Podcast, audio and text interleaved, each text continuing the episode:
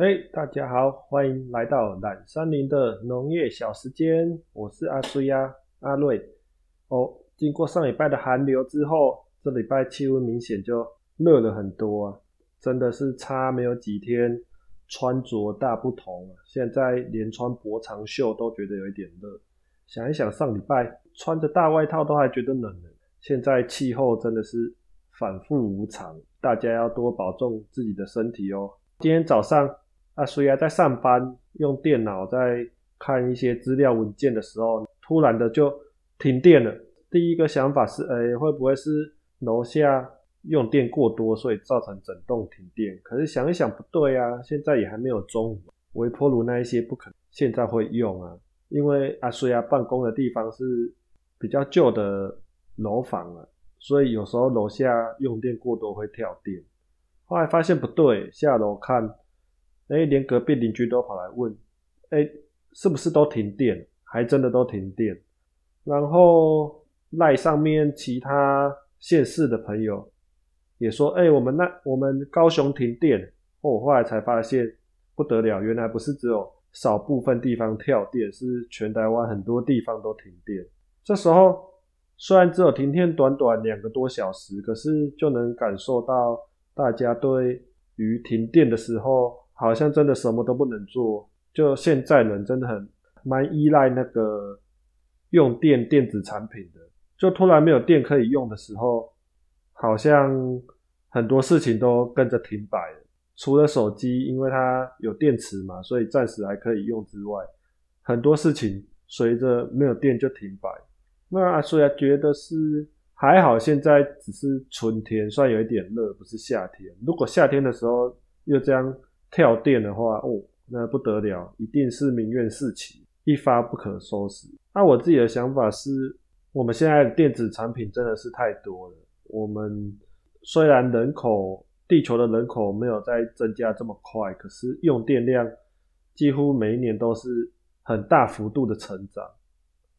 我自己是觉得啦，我们是要好好的反思一下，我们用电的必须性。可以再调整一下，像我觉得，诶，大家平常说要运动，然后就去健身房什么的，花钱去健身房运动流汗，运动真的是不错，没有错。可是，在家里的时候就懒得动啊，变成洗碗的时候用洗碗机，扫地用扫地机器人，扫地机器人不止还可以扫地，还可以顺便拖地。手机好几只，所以。一次就要充电好几只，就各式各类都跟电脱不了关系啦。啊，所以有一个朋友，我们刚好停电的时候在聊赖，他说：“哦，他现在连吃药都没办法，因为他饮水机是电子的，又更新型的，就都是电控的，变成哎一停电连喝水都变得困难。所以啊，我是觉得我们是可以稍微返璞归真一下，就有一些事情。”不一定什么都是要用电子产品，像扫地，我还是很落实，就是把打扫当运动。反正我们也是要去运动嘛，那也是要打扫。那既然有要打扫，哎，我还把扫地机器人的钱省起来，还省了电钱，又运动到，那何乐而不为呢？所以我觉得大家可以去再思考一下这一点，有什么可以自己动手做的，就当做运动。来完成，不要什么都太依赖机器啊，不然我们真的没有这么多电好可以用。好，那就这个话题先到这边，我们继续开始我们的咖啡饮史，我们咖啡王史都华的冒险故事。好，我们要从非洲进入到中亚了，坐着船要接下来要来到哈拉咖啡最主要的转运站东边的红海。再以海运转运到也门的阿马卡港，也叫做摩卡港。第一世纪时，哈拉与阿马卡之间有大量的交易，大多数交易的项目像是鸵鸟羽毛、犀牛角，还有乌龟壳，一些重要而值钱的东西。当然，奴隶也是其中一项。阿拉伯人是恶名昭彰的奴隶贩卖者。他们会大张旗鼓收买奴隶制度的受害者。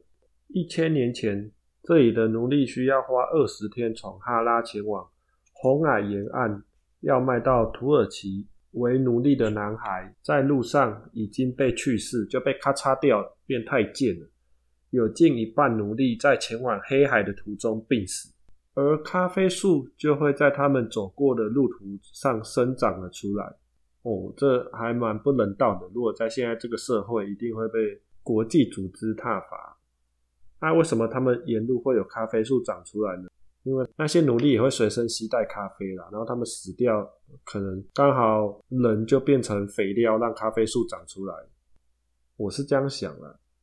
好，继续。现在我只花三天就到红海。我在哈拉城搭上一辆便车。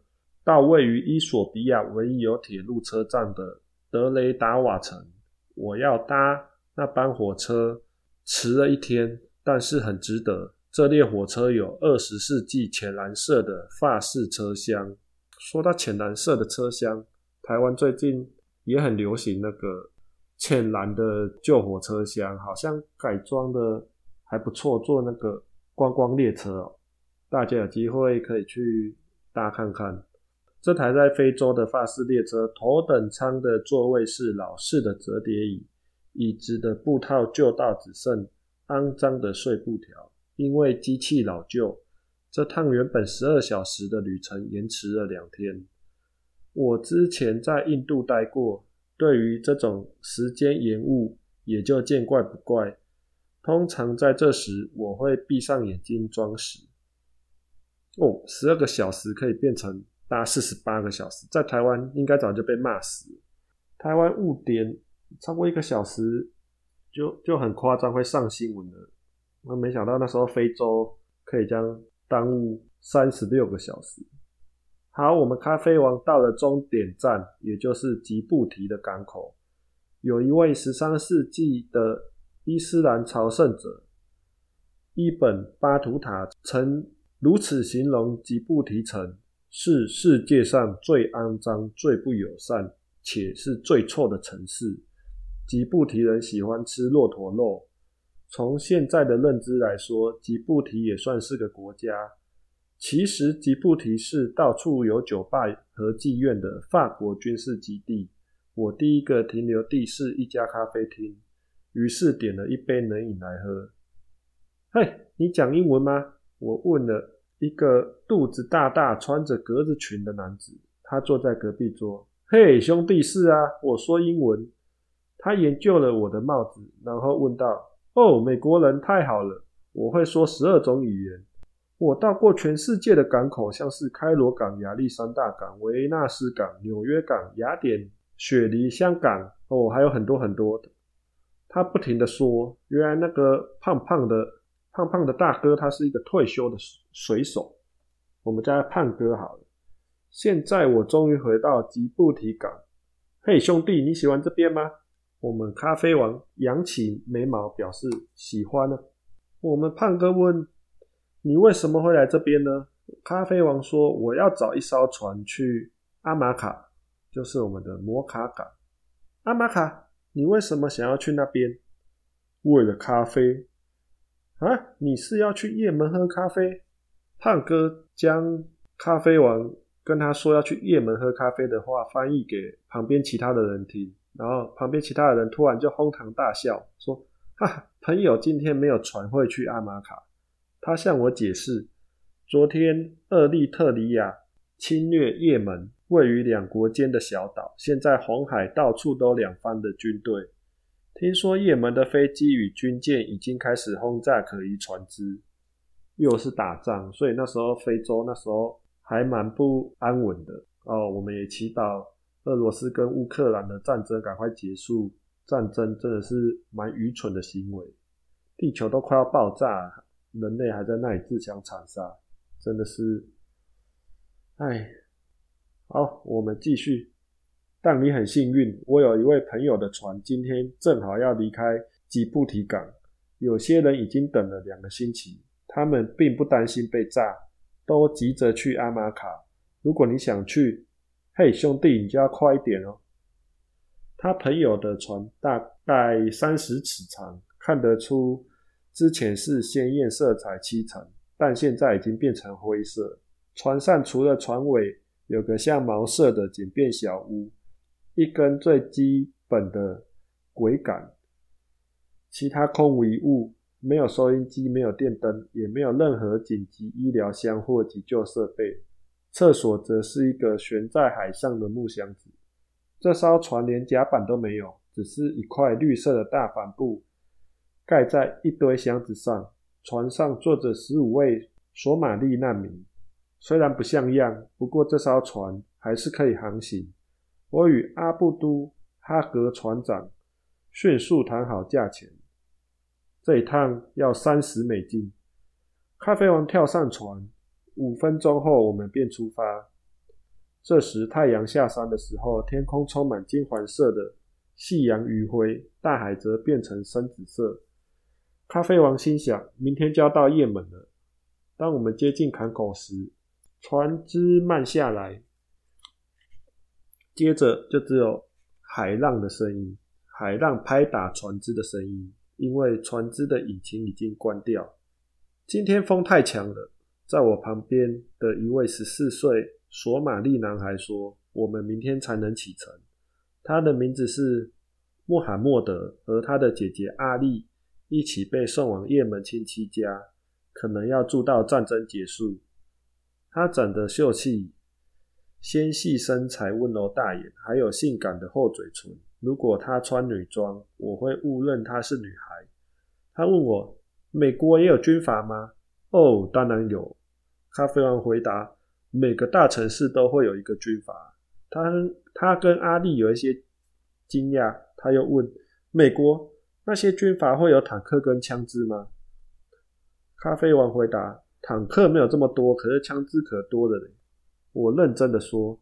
美国许多地方跟摩加迪苏并没有两样。我们聊了几分钟，不太会讲英文的穆罕默德给我一个礼物，这给你。他将一叠索马利纸钞放进我的手里，拿去。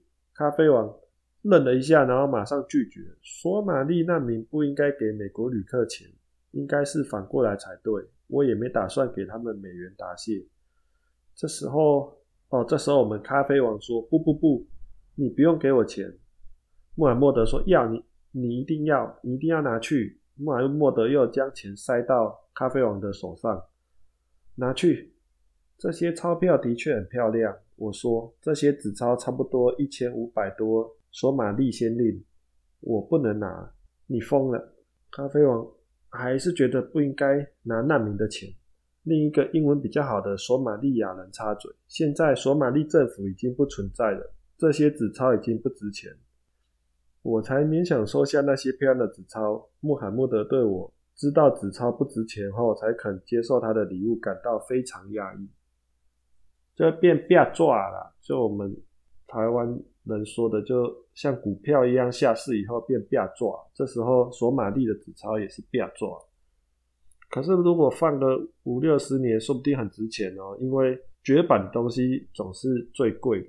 随着它的时间会越来越有价值。这时候，阿丽也开始烦恼，因为他到雁门后必须戴面纱。他开玩笑似的将长袍围到脸上。他的脸蛋有美丽的阿拉伯与非洲混血血统。他一直给我茶和饼干。最后，我也将我的阿拉伯英文双语词典送给他。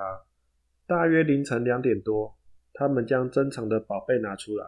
是卡西欧电子琴，我为他们弹一曲莫扎特奏鸣曲 A 调，但他们好像只对电子琴自动演奏比较有兴趣。我听着金属班巴西轻爵士在微风中演奏，回想咖啡被送往也门的时期，在那个时代，这两个孩子绝对会被转卖为奴。现在他们只不过是难民。从历史的眼光来说，这算不算是进步呢？说实在还蛮可悲的，对啊，现在乌克兰也很多难民，所以我觉得真的是希望世界和平的。好，那我们最后就为乌克兰祈祷吧，希望这场战争赶快落幕，不要造成更多的伤亡。今天就到这边，我们的咖啡王航向伟大的航道，准备前往我们也门的摩卡港了。预知详情，请继续收听下去哦。今天就先到这边，好，拜拜，再见。